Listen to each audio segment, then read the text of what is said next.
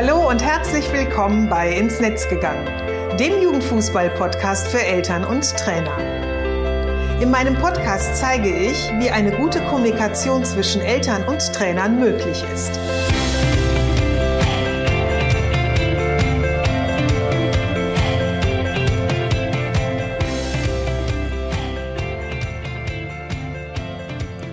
Ich bin Susanne Amar und helfe TrainerInnen, eine Kommunikation auf Augenhöhe mit den Eltern ihrer SpielerInnen aufzubauen, um ein Team zu werden. Denn nur als Team kann man gewinnen. In meinem Podcast profitierst du von meinen Erfahrungen und denen meiner GesprächspartnerInnen. Gemeinsam betrachten wir Themen im Kinder- und Jugendfußball aus den verschiedenen Blickwinkeln. Hör rein und hole dir direkt umsetzbare Tipps, die dich weiterbringen. Und danke, dass du diese Podcast-Folge mit deiner Community teilst. Herzlich willkommen zur Podcast-Episode 60. Heute möchte ich über ein Thema sprechen, das mich selbst auch ganz oft beschäftigt und über das ich in meinem letzten auf ein Feierabendbier der Live-Talk vor der Sommerpause mit einem Trainer gesprochen habe, nämlich wie ich mein Ziel erreiche. Er hat zum Beispiel ein Ziel in der Elternkommunikation ganz, ganz klar vor Augen. Dieses Ziel bezieht sich aber eben nicht nur auf ihn selbst, also die Umsetzung des Ziels, sondern auf die gesamte Jugendabteilung. Und doch sind einfach einige seiner Kollegen und Kolleginnen noch nicht so weit, sich diesem Thema zu öffnen, aus den verschiedensten Gründen. Und nun stellt sich halt die Frage, was tun? In der heutigen Episode spreche ich daher darüber, welche Learnings ich gemacht habe, die ich gerne an dich weitergeben möchte, wie wichtig es ist, das Ziel in ganz viele kleine, ja, Minimalziele herunterzubrechen und dass es dich absolut nicht weiterbringt, darauf zu warten, dass jemand anders den ersten Schritt macht, beziehungsweise dir eine Struktur vorgibt. Ähm, ja, was das Thema Ziele angeht, kennen wir das ja alle irgendwie. Also gerade so am Anfang des Jahres starten wir ja mit so vielen guten Vorsätzen und Ideen. Das kann sein, dass du mehr Sport machen möchtest, ein paar Kilos verlieren willst, endlich den Sprachkurs besuchen möchtest, dich gesunder ernähren willst, weniger Stress haben möchtest, etc. pp. Also diese Liste, die lässt sich jetzt wirklich beliebig lang fortsetzen. Und wenn du jetzt mal nach den ersten sechs Monaten, also so ein bisschen Halbzeitbilanz ziehst, wirst du merken, dass die Umsetzung bei dem einen oder anderen Thema doch gar nicht so einfach war oder ist, wie du es gedacht hast. Und bei mir ist das auch so ähnlich. Also bei mir ähm, oder ich stolpere ähm, sehr oft über so technische Dinge, die rund um meinen Computer zu tun haben. Also die laufen bei mir selten so, wie ich es mir wünsche. Und in der Vergangenheit hat mich das oft super gestresst. Und ähm, ja, es war auch dann so, dass ich das ein oder andere Ziel auch gar nicht weiter verfolgt habe. Also dass ich es gar nicht umgesetzt habe. Und bei mir ist es so, dass ich am Anfang das Ziel immer super klar vor Augen habe.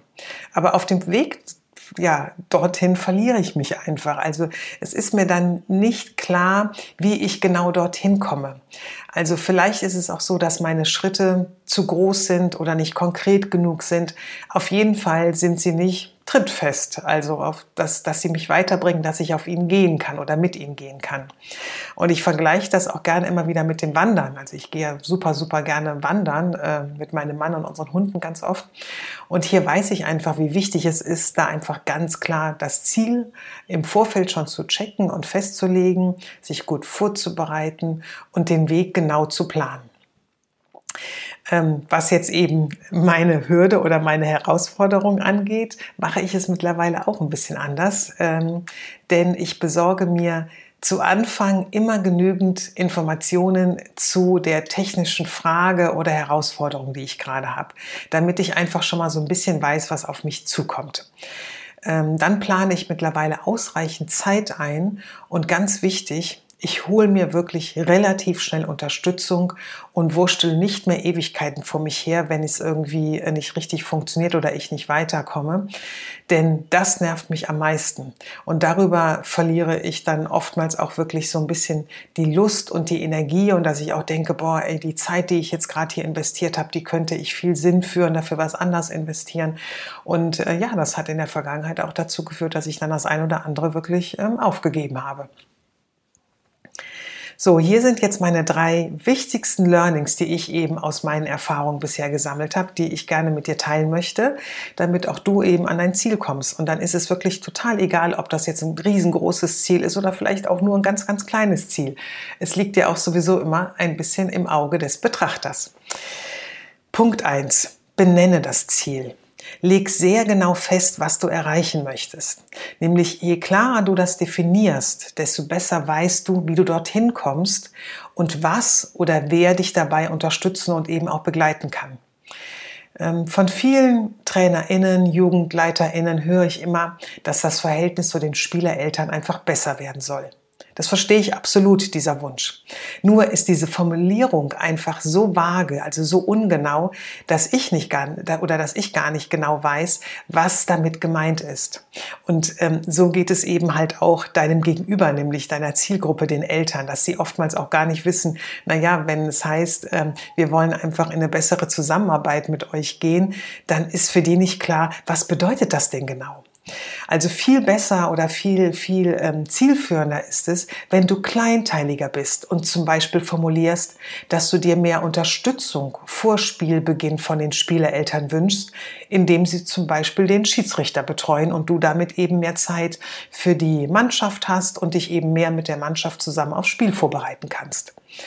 Ähm, und damit das für dich klar ist, wie du eben so ein Optimalziel ähm, aussehen kann und wie du eben auch da gut äh, hinkommst, empfehle ich immer, dann quasi von diesem Optimalziel ausgehend rückwärts zu gehen und dann eben genau zu schauen, welche Schritte ähm, sollte ich gehen, um eben dorthin zu kommen. Und da kommen wir auch schon an den zweiten Punkt, nämlich mach es dir leichter durch Minimalziele.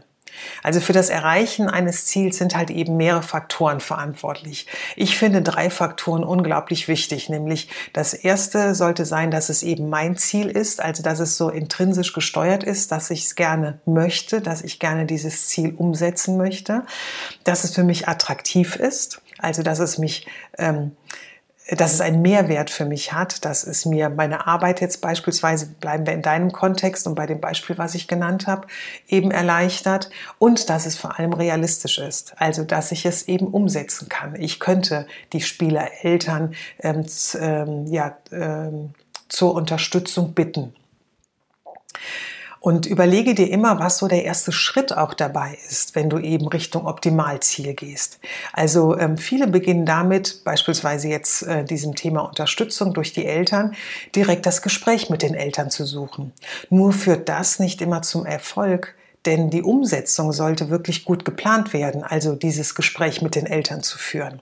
Und ich liste dir mal ein paar Fragen auf, die dir bei der Planung helfen und die du auch bei jedem weiteren Veränderungsprozess super gut eben dir stellen kannst und einbinden kannst bei der Beantwortung der Fragen sei da wirklich ganz, ganz genau. Also geh da wirklich ins Detail und ähm, nutze auch keine Verallgemeinerungen ähm, oder ähm, ich sag mal so Worthülsen, sondern ähm, schau da genau hin, was bedeutet es und was genau möchtest du gerne. Und schreib dir, ähm, wenn du die Möglichkeit hast, ähm, schreib dir wirklich jeden Punkt auf eine Karteikarte auf. So mache ich das nämlich auch immer. Und dann habe ich eine riesengroße Sammlung und kann dann aus dieser Sammlung die Sachen heraussuchen, äh, die beispielsweise als erstes gemacht werden müssten oder die eben super wichtig sind oder die vielleicht, äh, wenn ich nach zwei, drei Tagen nochmal auf meine, ich nenne es mal so Mindmap schaue, dann merke, ach, die haben gar nicht so eine Wichtigkeit, aber dafür ist was anderes hinzugekommen. Also ich halt finde ähm, diese Möglichkeit mit Karteikarten oder mit einer Mindmap zu nutzen immer super klasse, weil man da sehr gut eben, ähm, ich sag mal so vom Großen aufs Kleine herunterbrechen kann. Und du bekommst eben damit eine super gute äh, Übersicht, wie du eben von deinem Wunsch der Veränderung oder etwas verändern zu wollen, eben zum Ziel äh, kommst, es verändert zu haben. Und hier sind mal so ein paar Fragen für dich, die dir helfen ähm, sollen, dass du eben diesen, diesen Prozess eben wirklich sehr gut und sehr klar für dich bearbeiten kannst. Was ist dein Ziel? Wie realistisch ist dein Ziel? Wie empfindest du die derzeitige Situation mit den Spielereltern in deiner Mannschaft? Wieso möchtest du etwas verändern? Was genau willst du verändern? Wie wirkt sich die Veränderung auf deinen Traineralltag aus? Wobei sollen die Eltern dich unterstützen? Was ist der Mehrwert für die Eltern und vielleicht auch für die Spielerinnen? Welche Informationen brauchen die Eltern? Wie willst du die Eltern informieren? Wie sehen deine Minimalziele aus, also deine kleinen Schritte bis zum Ziel? Woran merkst du, dass du dein Ziel erreicht hast? So, das sind mal so, sage ich mal, die Basisfragen. Äh, und wenn dir noch weitere Fragen einfallen äh, in deiner im, oder in deiner Prozessarbeit, dann auch ruhig die dir stellen und dir beantworten. Und mein dritter und der letzte Punkt, ähm, du kannst auch alleine ins Tun kommen. Natürlich ist es immer viel, viel schöner, wenn man eben als Team oder als kleine Gruppe gemeinsame Ziele umsetzt. Jedoch ist das eben aus den verschiedensten Gründen nicht immer möglich. Und du hast dann natürlich zwei Möglichkeiten. Du kannst warten, bis zum Beispiel die Jugendleitung deines Vereins Richtlinien und Vorgaben macht, um alle TrainerInnen in der Elternkommunikation eben bestmöglich zu schulen und zu unterstützen oder als Verein beispielsweise hoffen, dass du Informationen oder mehr Angebote von DFB, DFL, DFL Stiftung oder deinen Verbänden äh, bekommst.